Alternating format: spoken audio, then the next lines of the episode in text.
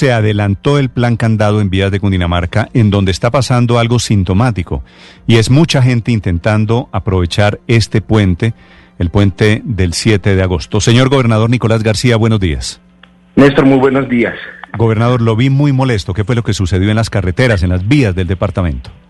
Teníamos previsto hoy iniciar nuestro plan candado, que es el mismo plan de restricción de los últimos tres puentes festivos, pero mucha gente eh, queriendo evitar esa restricción comenzó a salir ayer de manera masiva por las principales vías de, Cundinamarca, particularmente por eh, la autopista sur y por eh, la vía Mondoñedo, la Mensana Poima, así que tuvimos que vernos en la obligación de anticipar el inicio de esa medida y disponer de los 200 puestos de control desde ayer hacia mediodía para evitar que miles de personas salgan hacia nuestros municipios durante este puente festivo.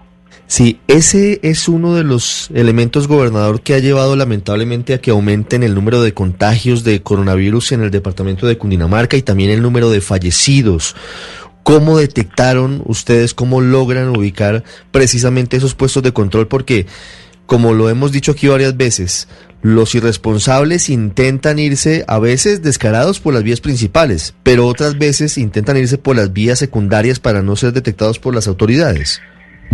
Así es, los, los alcaldes y la comunidad, los alcaldes y la comunidad que en cada uno de los territorios está cuidándose son los primeros en alertarnos, en enviarnos videos y en mostrarnos cómo hay personas por las vías principales efectivamente, pero también por los ramales y por las vías terciarias queriendo hacerlo. La misma comunidad es la que nos ha alertado porque hoy tenemos 53% del departamento sin casos con uno o máximo dos casos. Más de la mitad de los municipios de Cundinamarca están en ese nivel de tranquilidad y ellos mismos que coinciden siendo la mayoría eh, receptores de turismo en fin de semana son los que alertan y dicen queremos recibirlos cuando esto haya pasado, pero por ahora tenemos que cuidarnos. Gracias al cuidado que ha tenido Cundinamarca, es que hoy podemos decir que nuestra ocupación de UCI está al 65%, pero que de ese 65%, cundinamarqueses realmente ocupan el 45%.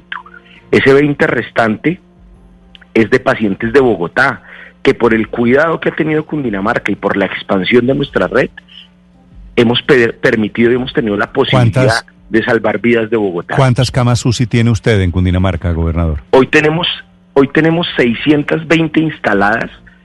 antes de la pandemia teníamos 179, hoy tenemos 620 y para el 15 de agosto tendremos 829 instaladas. O sea, casi quintuplicar el número de unidades de cuidado intensivo.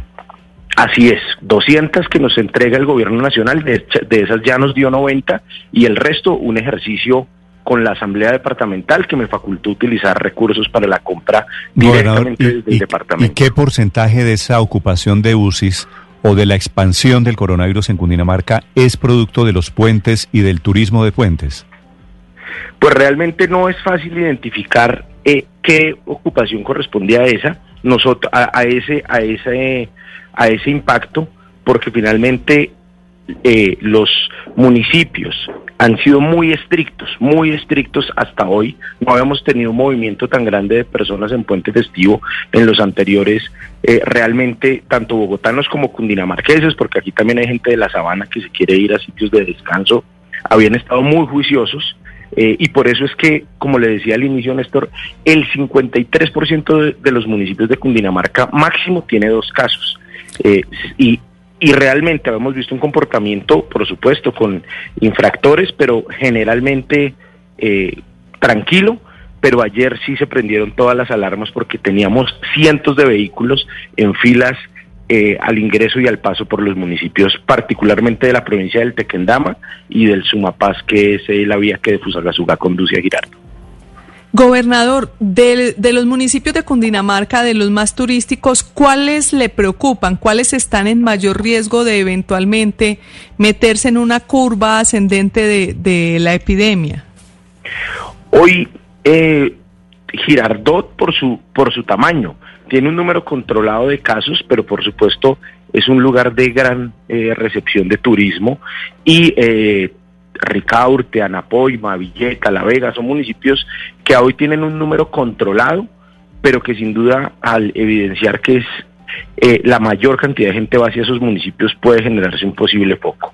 Y es que aquí no podemos perder de vista que estamos en las semanas más difíciles de Bogotá y así no tengamos puente festivo, esas semanas en Bogotá tienen una repercusión en Cundinamarca, como lo hemos visto en el nivel de contagio en Suacha, en Sabana Centro y en Sabana Occidente. Así que si a eso le sumamos no solo este primer eh, muro o esta primera ola que son los municipios vecinos de Bogotá, mm. sino que le sumáramos los municipios a donde comienzan a salir miles de personas por el puente, pues podríamos estar hablando de un posible brote muy grande que nos impida dar respuesta en nuestra capacidad hospitalaria, pero además que nos impida también seguir eh, ayudando a los bogotanos con las UCI que tenemos hoy dispuestas. Gobernador, gracias por atender esta llamada de Mañanas Blue. Feliz día. Muchas gracias, Néstor. Un abrazo.